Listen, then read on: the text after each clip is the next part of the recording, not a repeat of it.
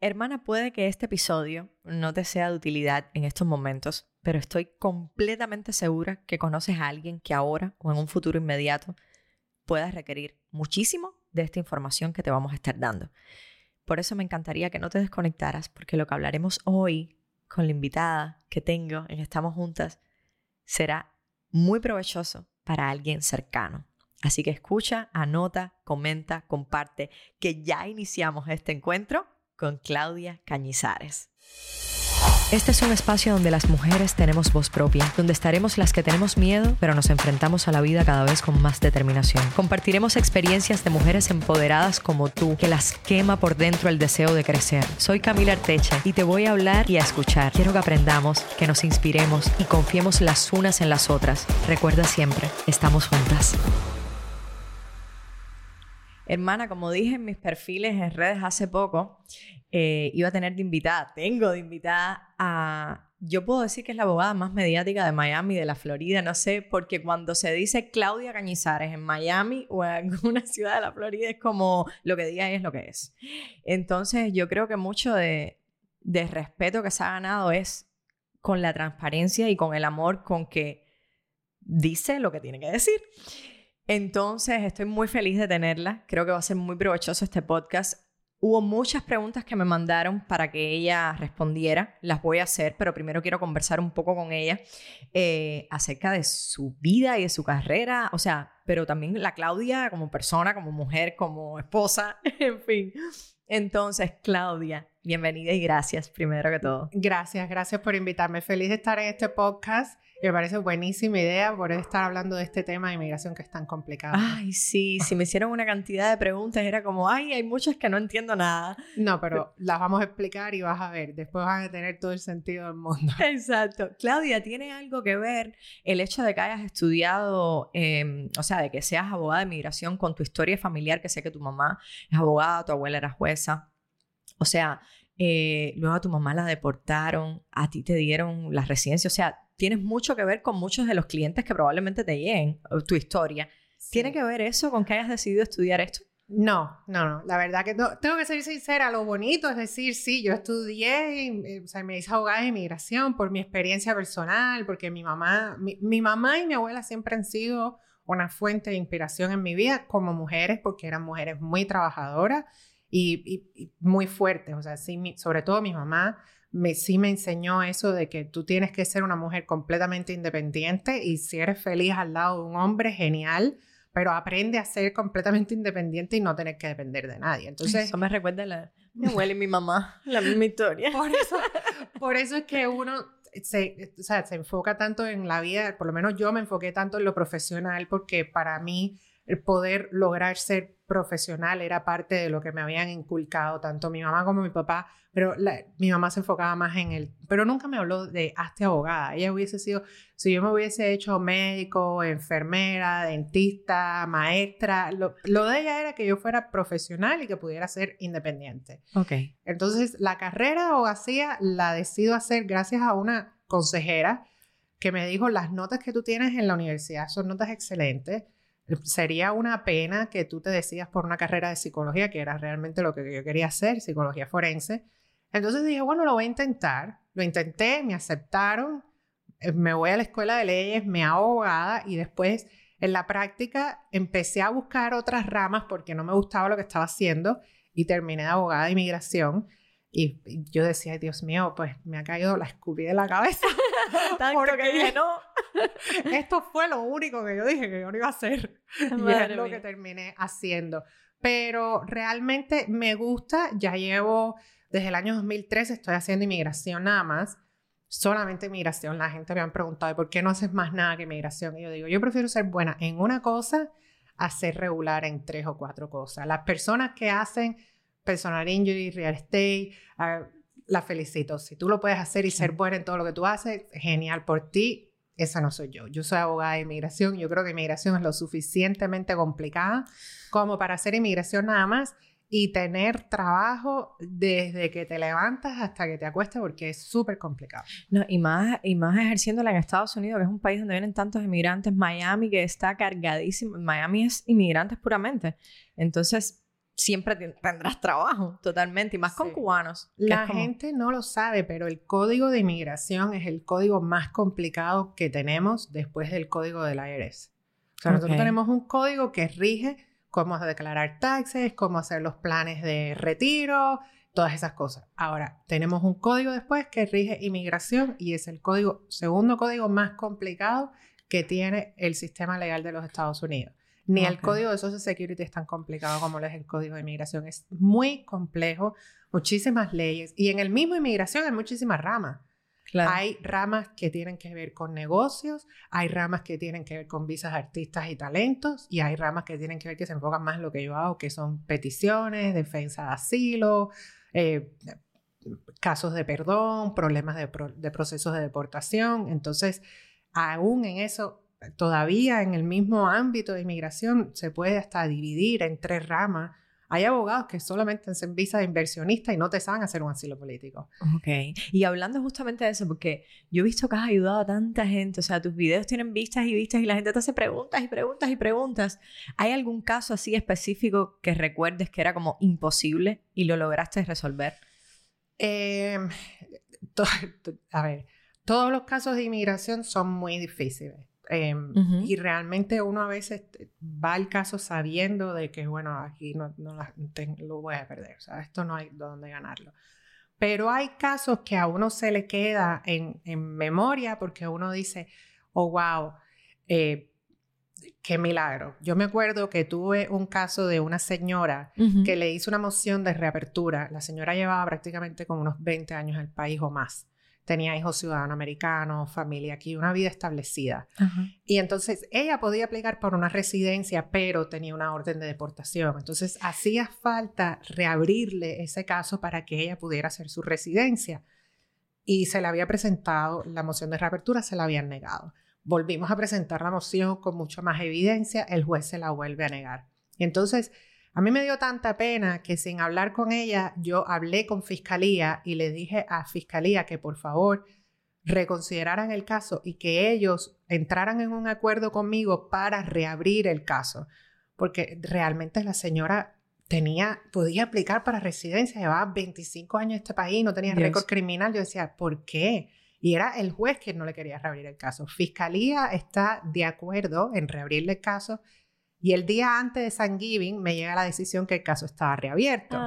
Y yo la llamo y le digo, señora, la estoy llamando para decirle que finalmente le reabrieron su caso. Esa señora ha llorado tanto el teléfono, a mí me da las lágrimas porque Te me dice, uno, uno se quiere dar las gracias, o sea, mañana yo tengo la día de acción de gracias y yo llevo 25 años en este país pidiendo mis papeles y ahora finalmente yo voy a poder decir, yo puedo hacer mi residencia. Ni siquiera le había otorgado la residencia. Madre mía. Fue simplemente que ella dijo, ya yo no tengo que vivir con esa sombra. Por lo menos me van a dar la oportunidad. Exacto.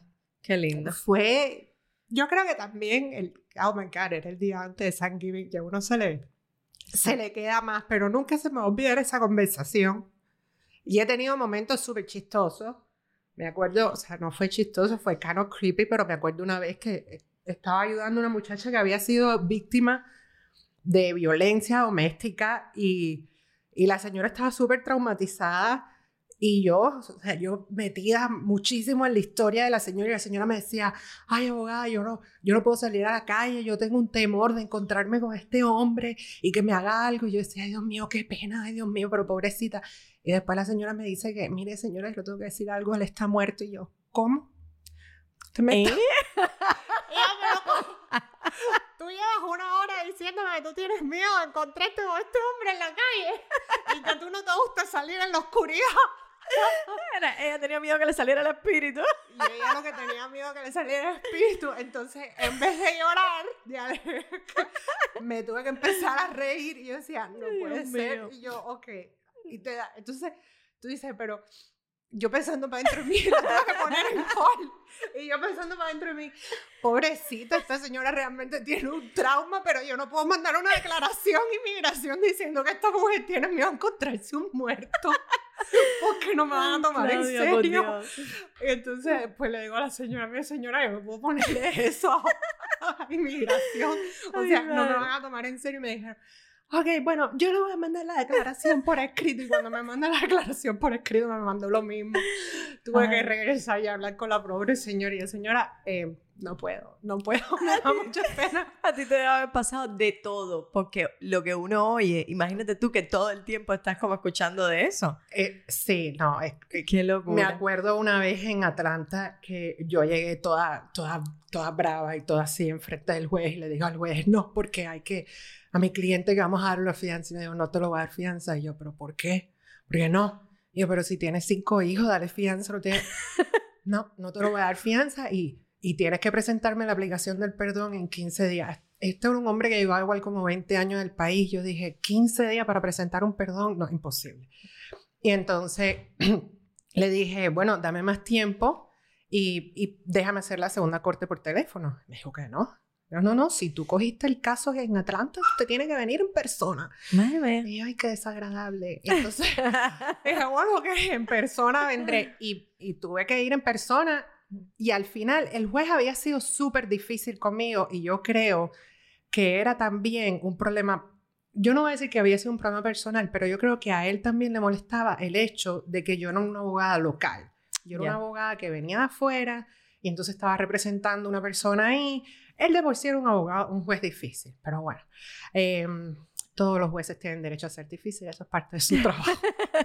no, pero, mira, qué casualidad que me dices esto ahora. No tiene específicamente que ver con jueces, pero hubo una cita que yo leí tuya que me gustó mucho, que decía, inmigrantes y abogados tenemos que prepararnos, superarnos, cambiar de visión y reconciliar la forma en que nos vemos los unos a los otros.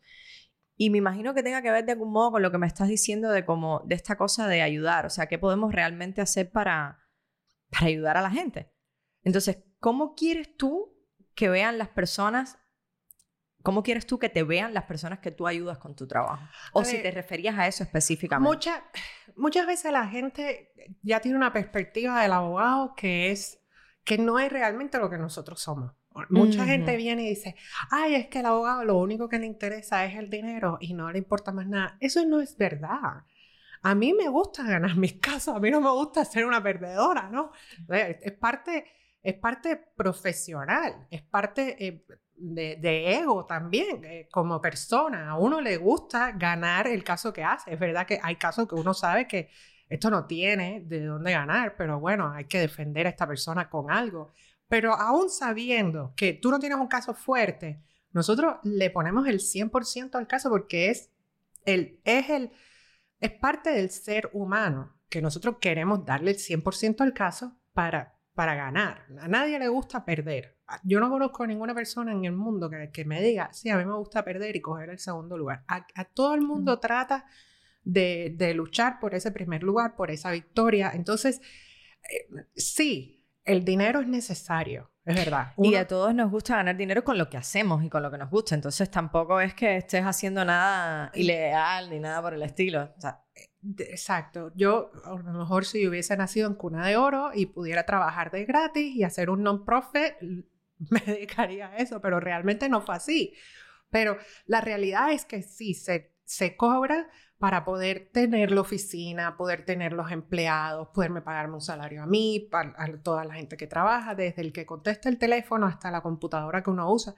Pero yo creo que muchas veces se acercan a nosotros con esa perspectiva. Y segundo, a veces las personas toman la posición de que quizás el abogado está en contra de él. Yo no estoy en contra de usted. Yo no estoy luchando en contra de usted. Yo lo que estoy siendo honesta. Si yo le estoy diciendo que le van a negar el caso, que aquí no hay caso, que no hay nada que yo pueda hacer por usted, agradezcalo más bien. Agradezca. Entonces, yo he tenido gente que literalmente se han puesto brava conmigo. No, pero es que usted no me quiere ayudar.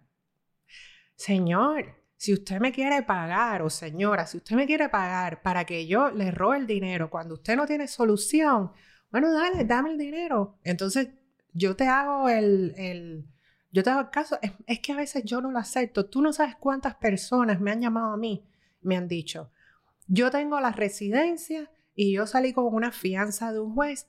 Yo te ha, hazme la residencia, yo quiero aplicar para la residencia, yo tengo, yo, aunque yo salí con una fianza de un juez todo este lío de la residencia sin parol y todas esas cosas.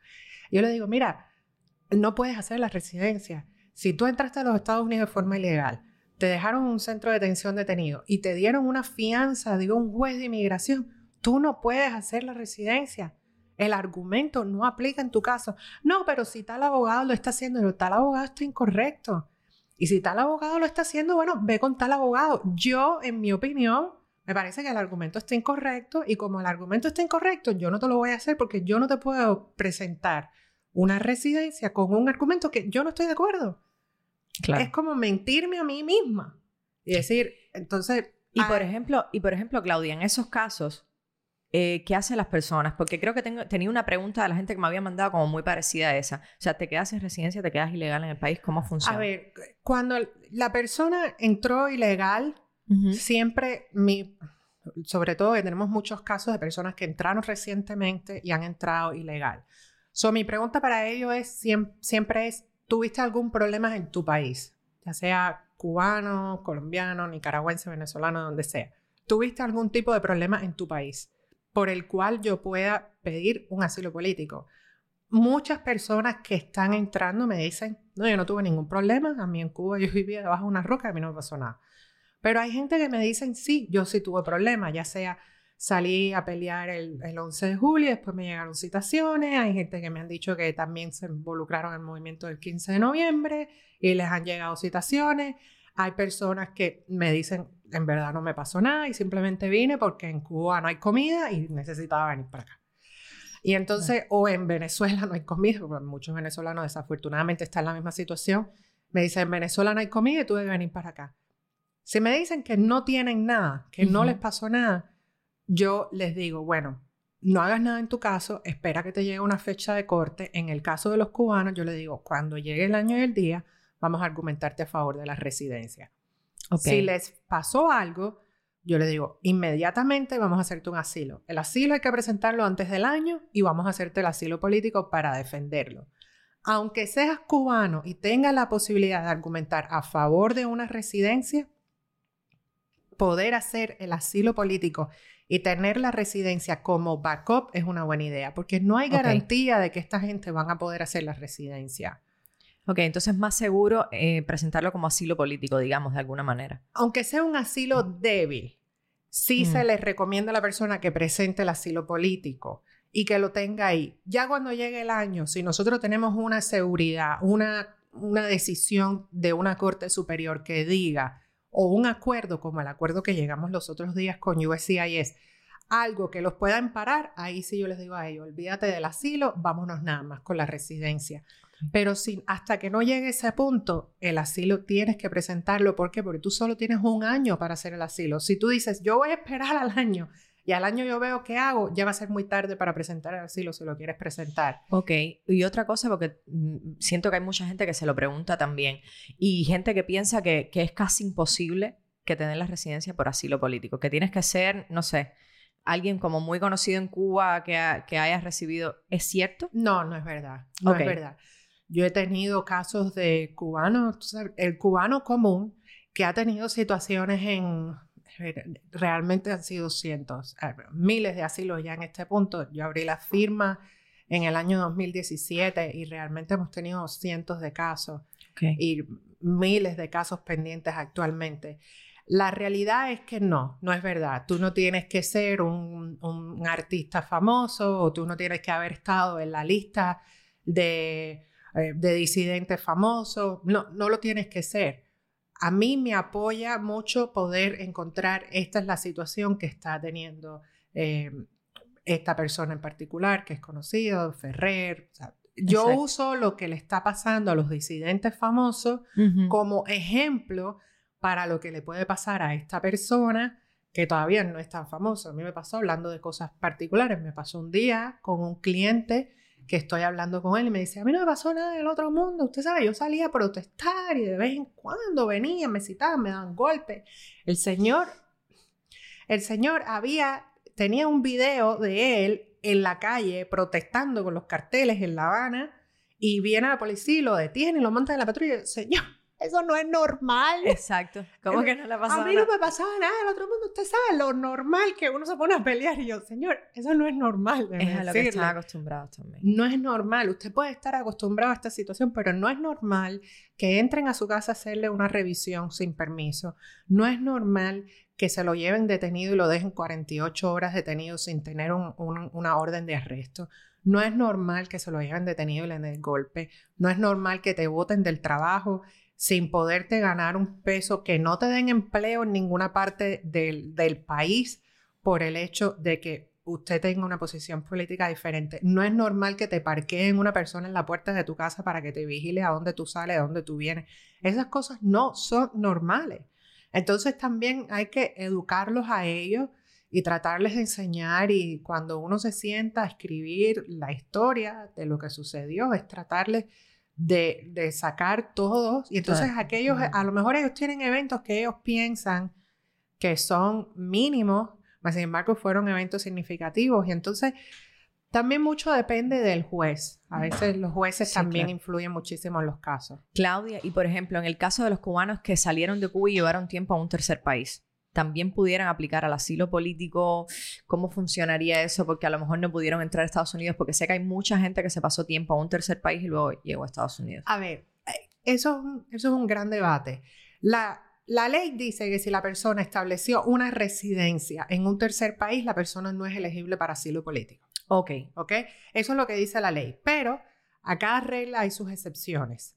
Si la persona, por ejemplo, entra con una residencia, qué sé yo, entró con una residencia en México, pero lo que estuvo viviendo en México fueron dos días y a los dos días cruzó la frontera, no se considera que esa persona realmente llegó a México con la intención de establecer una residencia, sino más bien usó su visa de residente de tránsito. Claro. Entonces, ahí hay un argumento que se puede hacer. Eh, también puede pasar que la persona vivió cinco años en el país y nunca tuvo estatus. Entonces, si tú nunca tuviste ningún tipo de estatus, como le ha pasado a muchas personas que estuvieron varadas en Trinidad y Tobago, le han pasado a muchas personas que estuvieron tiempo en Uruguay, en Chile, que nunca tuvieron estatus migratorio. Entonces, a pesar de que te pasaste tres años, cuatro años, cinco años afuera y ahora es que estás entrando a los Estados Unidos, todavía puedes pedir así asilo aquí en el país porque nunca llegaste a establecer una residencia permanente. Entonces, mucha gente me dice, yo tenía una residencia temporal, pero ya la residencia se me venció. Bueno, ahí la pregunta es más bien una pregunta de inmigración.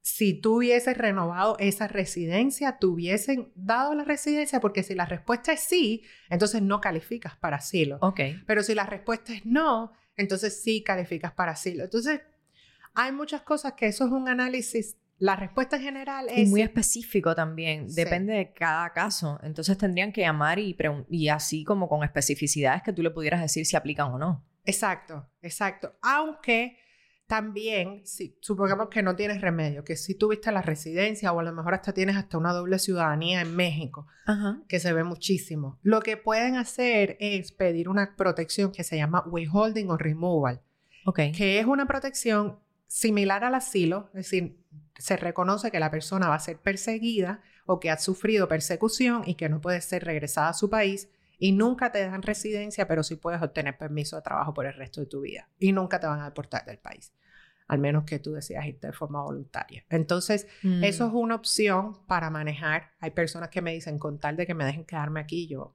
yo feliz. ¿Quieres consejos, tips, experiencias y fuerza para tomar el poder de tu vida? Este es tu espacio. Entonces, vamos con las preguntas que son muchas que me dejaron en la Bueno, hay algunas que ya hemos respondido, mi Yo creo que sí, porque ahora me surgieron dudas a mí y creo que, que pueden ser dudas de, de, como de mucha gente. Pero bueno, vamos allá. Si hay alguna que se repite, decimos, bueno, ya, se repitió. ya lo respondí. Exacto. Voy allá. ¿Qué posibilidades legales de obtener residencia por la ley de ajuste cubano existen para los arriving aliens que entraron después del 17 de noviembre del 2021? Buenísima pregunta. Eh, yo lo que pienso hacer es que si hay algún arriving alien, que no creo que haya muchos, pero si hay algún arriving alien que entró después del 17 de noviembre, pienso hacer el argumento que usamos cuando presentamos la demanda. El hecho de que tú entras, te, te te inspeccionan, te dan la I-220 al salir, eso te califica para la residencia. O sea, no te puedes acoger a la protección de la demanda, pero yo creo que sí puedes hacer el mismo argumento que se usó en la demanda para favorecer a los que cogieron la demanda. Entonces, depende de qué oficina de inmigración tome tu caso, ellos decidirán si le van a dar la residencia o no. Ok. ¿Por qué, eh, ¿por qué no? ¿Por dónde recomiendas que se entreguen las personas que están camino a la frontera? Y eso tiene que ver con lo que yo te preguntaba, que yo no sabía que habían fronteras legales y fronteras ilegales. A ver, eso es una pregunta muy complicada. Hay, hay puntos donde actualmente todas las fronteras están cerradas. so, virtualmente no hay una forma legal de entrar a Estados Unidos para a pedir asilo actualmente. La, vía no existe porque todas las fronteras están cerradas por el COVID. Entonces, mm. Lo que hacen las personas es que entran de forma ilegal, cruzan el río, cruzan una cerca y entonces ahí, una vez que se entregan dentro de... Ellos cruzaron un muro se entregan a la, patrulla fronteriza, ellos lo procesan y entonces eh, ya los mandan para inmigración y luego son liberados, algunos son detenidos. Eso está sucediendo muchísimo. Entonces, técnicamente nadie me va a entrar legal ahora mismo. Ahora, eh, hay fronteras y fronteras. El Paso precisamente hace poco empezó a devolver a la gente para México y los está poniendo en un programa que se llama el programa de MPP. El programa de MPP es un programa donde las personas tienen que hacer la corte estando en México y una vez, em, o sea, tú te entregas, ellos te devuelven para México y te dicen, esta es tu fecha de corte y en la corte tú tienes que pelear el asilo. ¿Qué pasa? Que El Paso es una de las cortes más complicadas para otorgar asilo. Virtualmente a casi nadie le dan nadie le otorga el asilo. Entonces, eh, es como que un, desastre. Pero la buena noticia para los cubanos que yo he visto que han estado en el programa de MPP es que a muchos de ellos, después de la primera corte, los dejan entrar. Y, y, al ser inmigración mismo quienes los están dejando entrar, eso sí se considera una entrada legal. Entonces a ellos, cuando llegue el momento, les voy a poder argumentar a favor de su residencia. Así que muchas personas dicen, no, yo no quiero que me pongan el programa MPP, pero quizás el programa de MPP sí tiene mm. sus, su, parte buena. su parte buena. Ahora, también sé que inmigración de El Paso está regresando algunas personas y no los está poniendo en el programa MPP, simplemente les está diciendo, no vamos a escuchar tu caso y te devuelves. Y ese tema estamos tratando de ver qué es lo que ha pasado, nos estamos comunicando con Inmigración del Paso y con, y con, o sea, con Inmigración de Estados Unidos y con Inmigración de México para ver por qué esto está sucediendo. Porque hasta ahora los cubanos, venezolanos y nicaragüenses que entraban por la frontera no los estaban devolviendo. La mayoría los estaban poniendo o en MPP o los estaban dejando entrar. A estas personas los están devolviendo punto y final sin ponerlos en MPP. Entonces, eso empezó a pasar esta semana. A lo mejor por eso fue que te llegó esa pregunta. Vamos a ver que, cómo se soluciona en las próximas semanas porque hasta ahora no era la política de ellos hacerlo así. Y las otras fronteras, no sé por dónde más, pero las otras fronteras están virtualmente cerradas. Si una persona va a entrar, lo va a tener que hacer ilegal. Ok, entonces hay una pregunta que dice, si entras por la frontera y te dan parol de 15 días, ¿hay que aplicar asilo o esperar a la ley de ajuste cubano? Eh, mientras que el parol sea un parol humanitario, no te hace falta aplicar para el asilo. Puedes decir, bueno, voy a abandonar mi reclamo de asilo y simplemente voy a aplicar para la residencia bajo la ley de ajuste cubano. Lo que hay que hacer es ver ese parol y asegurarnos de que sí sea un parol humanitario. Y si lo es, pues entonces felicidades, haz tu residencia. Ok. Otra, ¿ves? había muchas que tenía entre ellas que tienen mucho que ver con lo que me explicabas del MPP, así que las voy a pasar porque creo que está todo resuelto ahí. Si entré por la frontera sin parol, ¿puedo aplicar a la residencia al año y un día? Entró por la frontera sin parol. Bueno, eso está, es lo que estábamos hablando del tema de la I-220A, está por verse. También el hecho de que la persona entró por la frontera sin parol, pero se entregó a inmigración o no se entregó a inmigración. Porque hay gente que entra por la frontera y no, nunca se entregó a inmigración. Ellos siguen recto y llega a su casa o a casa de su familiar. Inmigración nunca se enteró que ellos están aquí.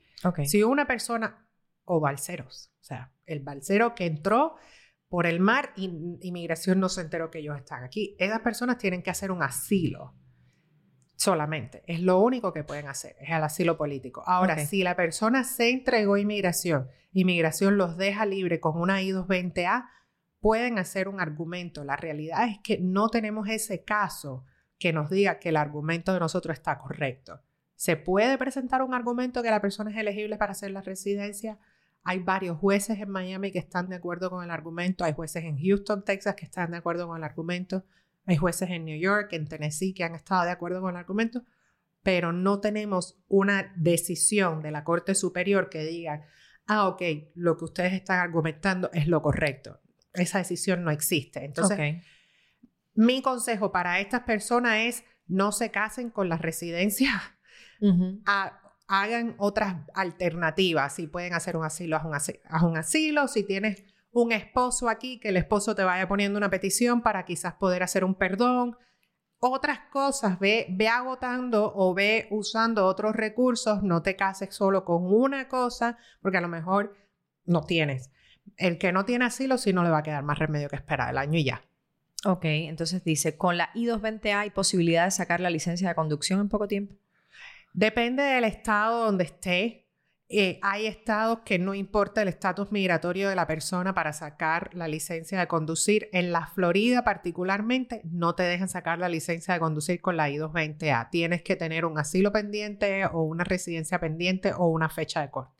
Ok, no sé si esta la respondimos, te la voy a hacer por si acaso. Llevo un mes y tengo I-220A. ¿Puedo aplicar a la ley de ajuste cubano? Sí, es lo mismo que estábamos hablando ahora de la, de la residencia sin parol, que se les recomienda si tienen asilo, que vayan haciendo el asilo. Ok, hay muchas preguntas también, Claudia, que me llegaron de personas que están en Cuba con procesos migratorios desde Cuba. Entonces te voy a hacer algunas de esas preguntas. Por ejemplo, me dice, no quiero poner nombres ni ser específica porque hay temas un poco delicados, pero bueno, hay una historia que es una familia con una niña con tratamiento de cáncer en Cuba. Oh, está haciendo los trámites legales de visa a través de su abuelo que vive en Estados Unidos. Ok.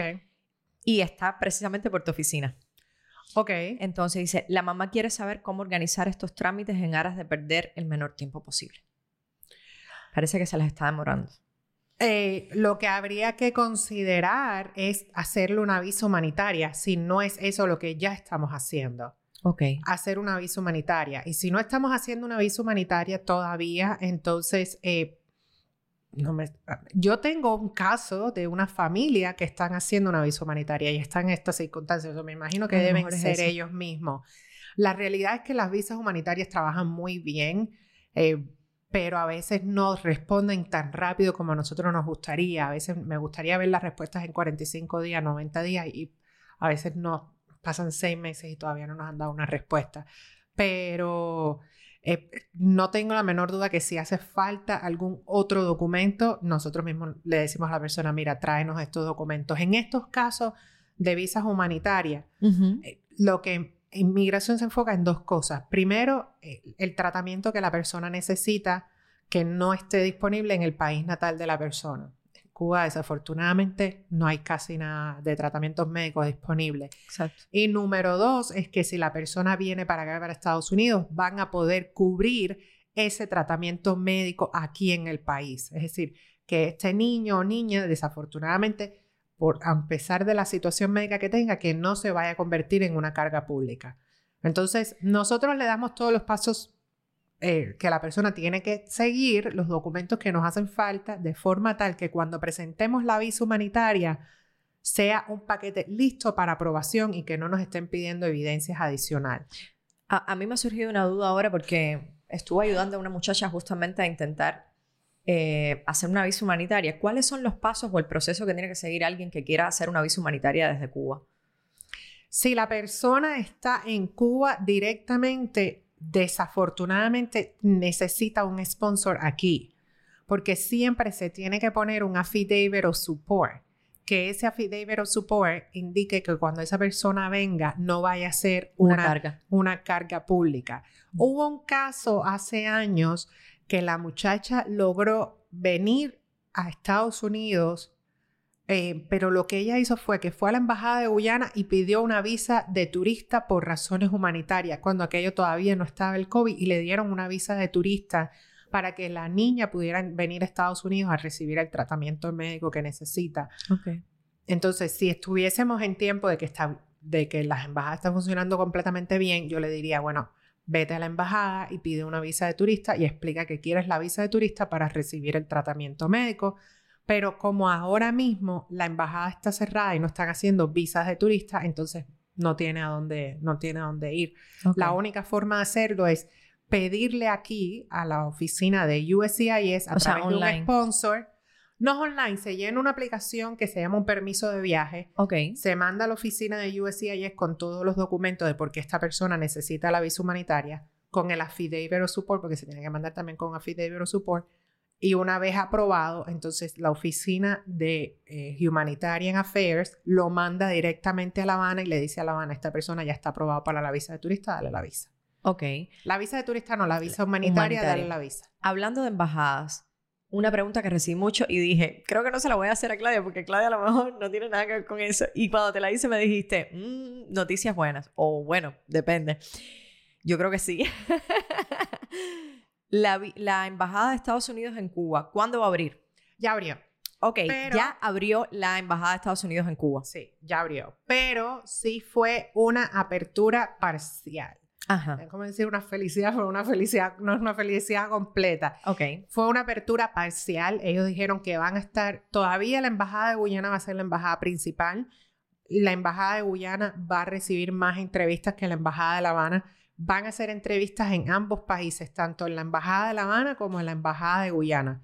Guyana haciendo más citas que La Habana y solo van a hacer entrevistas de reclamaciones de familiares inmediatos. Es decir, eh, cuando yo me leí esa parte, no, no sé si se están refiriendo a solo hijos de ciudadanos americanos, esposos de ciudadanos americanos o padres de ciudadanos americanos, o si ellos se están refiriendo a las personas que vienen con visa de inmigrante.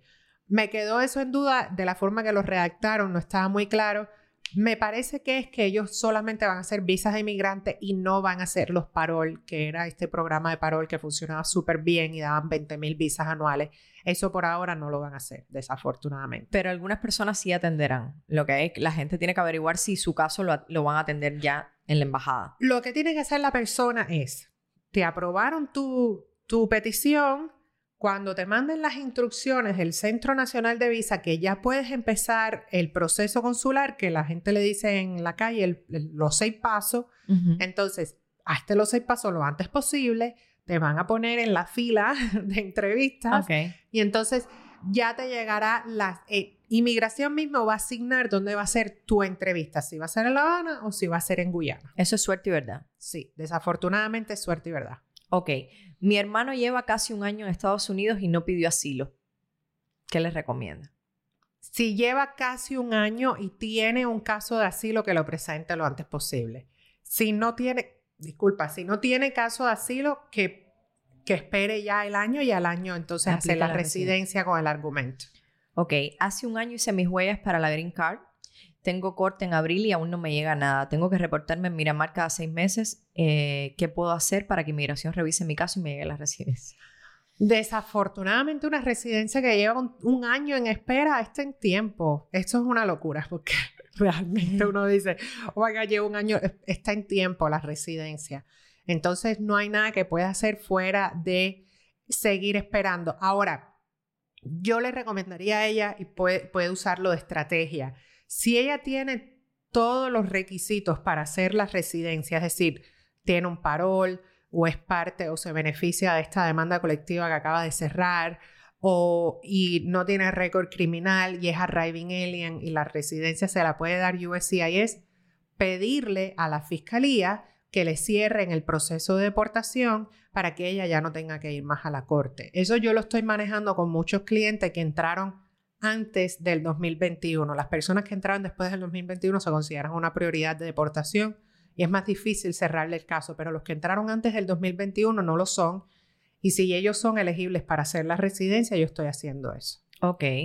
Dice, esta, me imagino que la respuesta puede ser larguísima, pero intentar hacer como unos puntos claves, porque la pregunta es, para que mi papá aplique la reclamación a mí que soy su hija, ¿qué pasos debe seguir?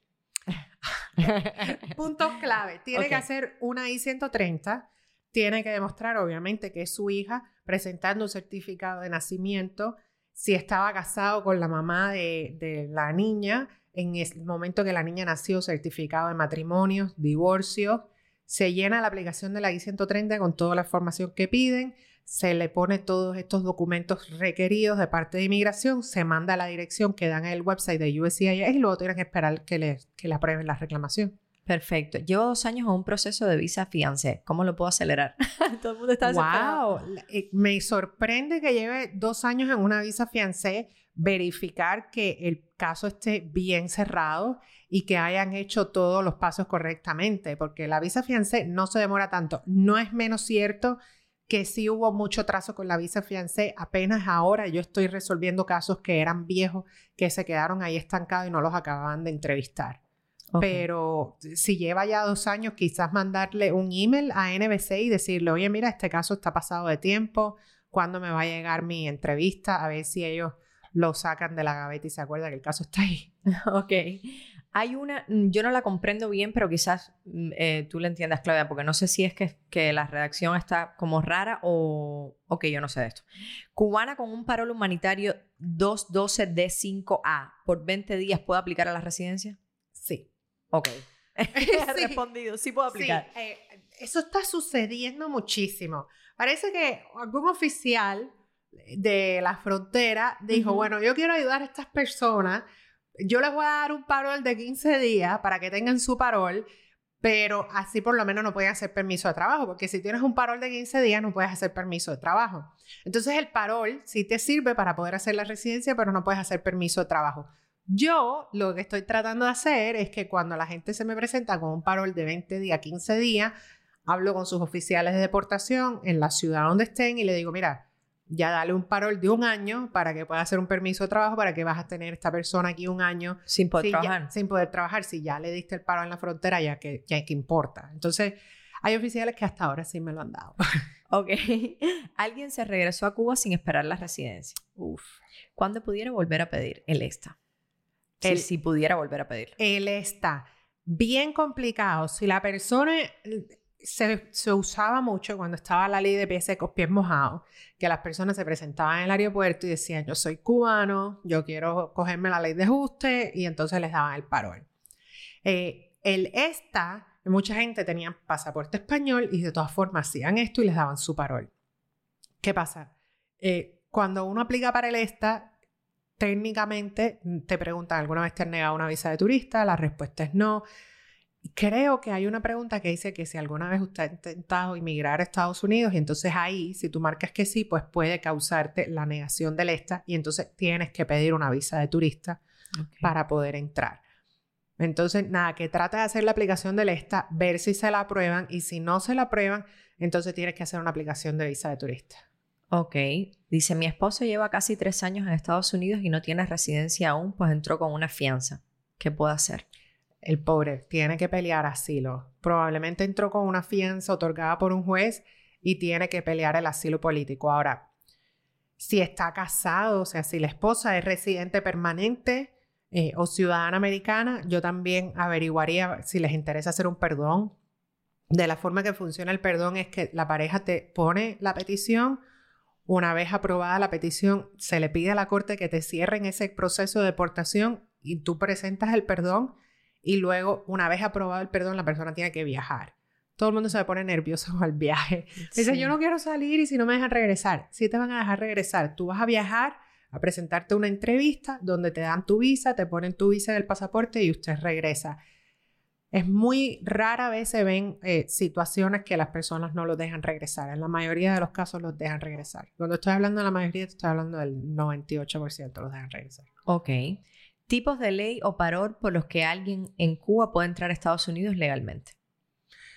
Uf, imagínate, es infinito. O sea, para entrar aquí al país legalmente, visa de turista, el haberte ganado el bombo, una visa de estudiante, una visa de deportista, eh, desafortunadamente, a causa de las relaciones con Cuba, los cubanos no pueden hacer visas de inversión, pero si existirían las visas de inversión, visas de inversión, esas son vías legales a través de una reclamación. El parol tiene que ser un parol humanitario. Es el único parol que existe. que ya hablamos de cómo, de cómo, hacerlo. Ok. ¿Por qué tardan tanto las visas K1 y F1? K1 cada uno son las visas de, petición, o sea, de petición fiancé. Y se están atrasando ¿por qué? Eh, bueno, Trump cerró y dijo que no iban a dar entrevistas para, para fiancés y se pasaron un montón de tiempo sin dar entrevistas para fiancé. Cuando reabren y empiezan a dar entrevistas para fiancé, ellos pasan después a los meses un memo y el memorándum dice que les den prioridades a los familiares inmediatos de ciudadanos americanos. Esa es la categoría número uno. Desafortunadamente, al que escribió eso se les olvidó poner, por cierto, los fiancés están incluidos en esto. Entonces, eh, eh, listaron cuatro categorías y en ninguno de ellos están puestos los fiancés. Los fiancés no tienen categorías. Entonces, los pobres, ellos se han quedado en un limbo, ni los fiancés ni los refugiados. Ok. Se han quedado ellos en un limbo porque no tienen categoría ninguno de cuándo es que los están supuestamente a llamar a ellos. Lo que nosotros hemos estado viendo es que sí están dando citas tanto para los refugiados como los fiancés, pero son muy pocas. Ahora, como estábamos, una persona que nos dijo, ya llega el caso dos años pendientes, dos años ya no es normal. Hay que pedirle, hay que ver por qué se te está demorando. F1 son visas de estudiantes. La F1 es una visa que se usa para venir a estudiar y la persona debe recibir la entrevista antes de que pueda venir a estudiar al país. Entonces, no sé por qué a lo mejor e, era otra categoría. Incluso me ponen cuando los papeles, sí, a lo mejor se equivocaron, porque dice cuando los papeles de F1 llegan más rápido, aunque la persona haya presentado después que otra persona, es porque el familiar se puede haber agilizado o es suerte y verdad. Es suerte y verdad. Ok. Es suerte y verdad. Yo tengo personas que viven en la misma casa, han aplicado para las residencias juntos y me le ha llegado a uno a los dos meses y al otro me ha llegado al año. Ok, ok. Una familia que llegó por la frontera hace seis meses con IO862. Eso es una Notice to Appear, ok. Ok, ¿qué trámites recomiendas? Bueno, habrá que ver qué categoría le pusieron el Notice to Appear. Si el Notice to Appear dice que es Arriving Alien, quizá puedes hacer su residencia permanente con USCIS. Pero si el, el Notice to Appear es que entraste ilegal, va a tener que hacer un asilo político y luego ver si podemos hacer la residencia o no. Ok, ¿inmigrantes indocumentados pueden hacer taxes? Sí, el inmigrante indocumentado debe incluso hacer taxes. Tiene que hacer un, una cosa que se llama un ITIN number. Y entonces con el ITIN tiene, ya puede declarar los taxes. Por cierto, creo que la cámara se apagó. Sí, voy a poner pausa aquí. Ya. Ok, seguimos. Mi esposo es ciudadano americano, tengo una hija suya y otra mayor con un matrimonio anterior. Y parece que ese esposo le, le hizo la reclamación. ¿Puede entrar mi hija mayor dentro de la reclamación? Depende. ¿Qué, qué edad tiene esa niña mayor? En el momento que, eh, que, ella y el esposo se casaron, la niña tiene que haber tenido menos de 18 años. Okay. Si, no, si tiene más de 18 años, desafortunadamente el señor no la puede reclamar. Tiene que esperar la mamá a llegar aquí con su residencia para entonces reclamar a esa hija. Ok. ¿Qué es más efectivo, una visa fianza o la reclamación de padre a hija? Eh, de, de padre a hija. Bueno, la visa fiancé es mucho más rápida porque las visas de padre a hijo, sobre todo a hijos adultos, se demoran siete años para que la persona pueda emigrar a los Estados Unidos. Ok. Entonces, pero la visa fiancé, bueno, habrá que ver qué tan factible es el caso, qué diferencia de edad se lleva con su pareja y todas esas cosas. No todo el mundo es un buen candidato para hacer una visa fiancé. Ok, ¿cuál es la forma más rápida para reclamar a la madre y a la hermana que están en Cuba? Alguien que está aquí ya. La persona, la mamá, o sea, no existe vía rápida para reclamar a una hermana, desafortunadamente. Eh, la mamá sí viene bastante rápido, la reclamación de, hijo a madre se demora como un año y luego la entrevista se va a demorar de seis meses a un año y medio, dependiendo de qué tan rápido esté avanzando la embajada. Pero a las hermanas o al hermano sí se demora mucho más tiempo, eso es una categoría F4. Tienen actualmente, según el boletín de visa, tienen que esperar 14 años para poder pedir una visa. O sea, tú puedes poner la reclamación pero hasta que pasen 13 años no te van a llamar para una entrevista en la embajada. Al menos, al menos que la embajada de La Habana reanuda todos los procesos como lo, hacía anteriormente y entonces ahí la persona puede pedir un parol, que anteriormente en La Habana los familiares que tenían que esperar toda esta cantidad de años, lo que hacía era que pedían un parol y podían reunirse con ese parol. Ok, dice, ¿de cuánto? Hicimos una parecida antes, pero bueno, ¿de cuánto es la penalidad de un cubano que tras cuatro meses de estar en Estados Unidos se regresa a Cuba?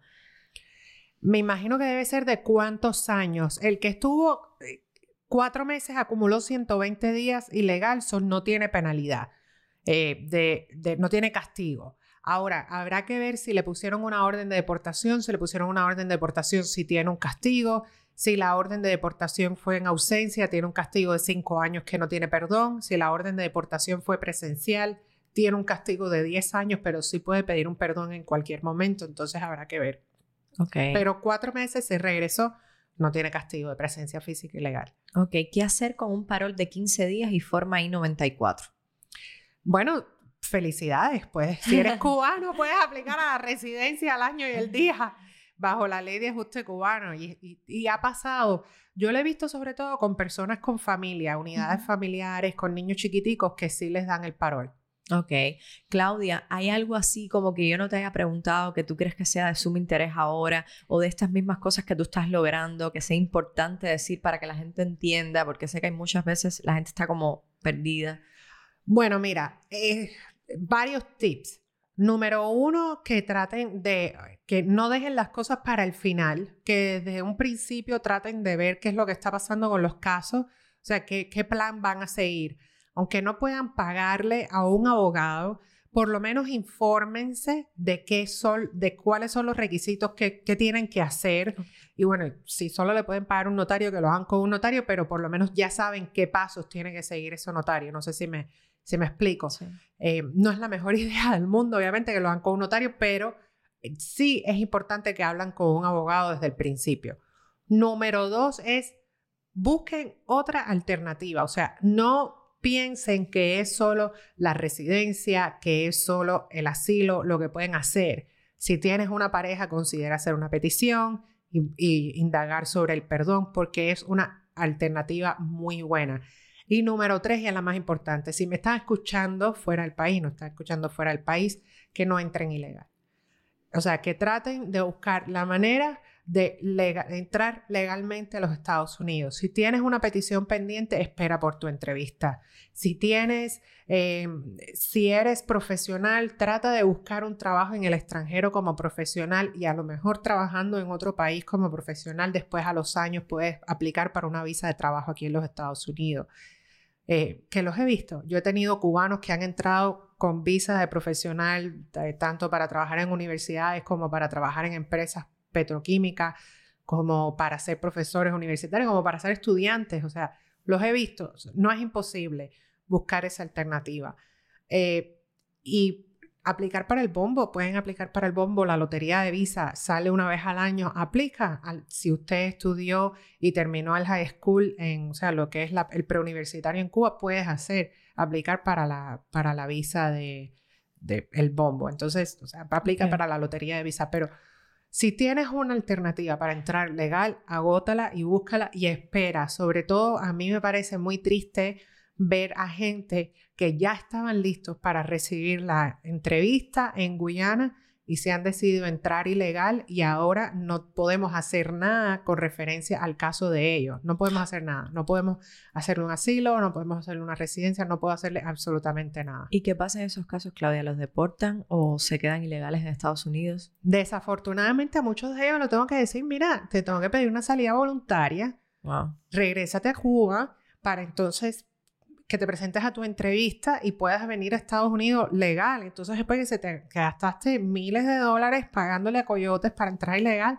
no puedo hacer nada por ellos. Entonces, eh, sí, eh, mucha paciencia. Es, es, muy difícil, pues sobre todo, yo, la gente me dirá, pero usted está loca porque tú estás del lado allá, yo estoy del lado acá, yo soy el que estoy pasando trabajo.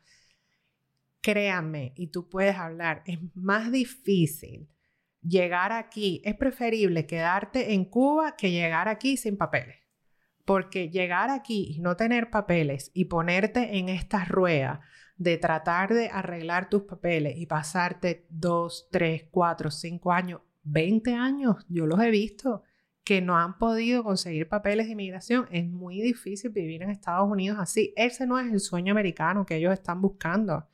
Entonces, si pueden venir legal, que lo hagan. Si pueden esperar por su reclamación, que lo hagan. Eso es un consejo súper importante. Y ahora, independientemente, o a lo mejor tiene que ver con el trabajo, ¿cuál es la próxima meta o el próximo sueño que tiene Claudia?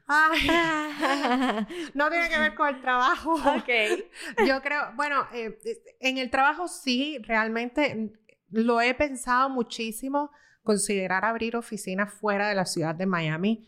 La comunidad cubana es grandísima y ellos no se han limitado a la ciudad de Miami. Hay muchísimos cubanos en Houston, en Las Vegas, en New York. Entonces sí hemos considerado en Tampa, hay una comunidad de cubanos grandísima en Tampa. Entonces estamos considerando una segunda oficina. Entonces, y nada, personalmente volver a ser mamá con el favor de Dios. ¡Ay, qué rico! Tuve la bendición de ser mamá hace muchos años y decidí esperar y esperar y esperar y esperé y esperé y ya el mío tiene 14. ¡Wow! Cumple 14 años dentro de unos meses, pero bueno, ya, vamos, en esos planes estamos Qué rico. Pero sí, es, muy, es, complicado y con el COVID tampoco me ayudó, pero ya... ya y con la cantidad de trabajo que tienes, eso tampoco ayuda. el trabajo uno se puede organizar, el trabajo uno se puede organizar, pero sí han sido meses muy difíciles y entonces yo dije, no, no, no, estos planes hay que dejarlo para después, pero ya no los puedo seguir dejando.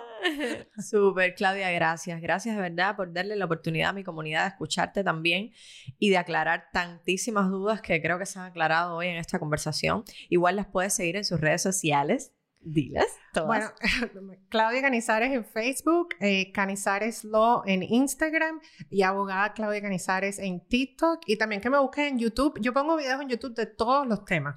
Eh, eh, de temas de, perdón, de ciudadanía, de residencia, de peticiones y los videos yo creo que son súper educativos. Hice una serie hace poco que van a estar saliendo que es qué hacer en tu primera corte. Mucha gente van a la primera corte sin abogado, entonces no saben qué esperar, qué hacer en tu primera corte, qué va a pasar en tu cita con ICE, qué va a pasar en tu cita con USCIS, qué va a pasar en tu cita con las huellas. Les doy tips de cómo ir vestidos, de qué documentos llevar, así que que los escuchen, que que busquen los canales de YouTube que ahí hablamos de muchos temas, pero sobre todo temas que eh, quizás son más específicos relacionados con preguntas que tienen ciudadanía y esas cosas. Muy interesantes. así que buenísimo, buenísimo, de verdad que hayas dicho eso, porque muchas de las preguntas que a lo mejor no se hicieron aquí o otras dudas que le han surgido después de escucharte, pues pueden ir a cualquiera de estos canales, de estas redes de Claudia y y si tampoco encuentras lo que quieres ahí, pues escríbele directo con la pregunta específica y a lo mejor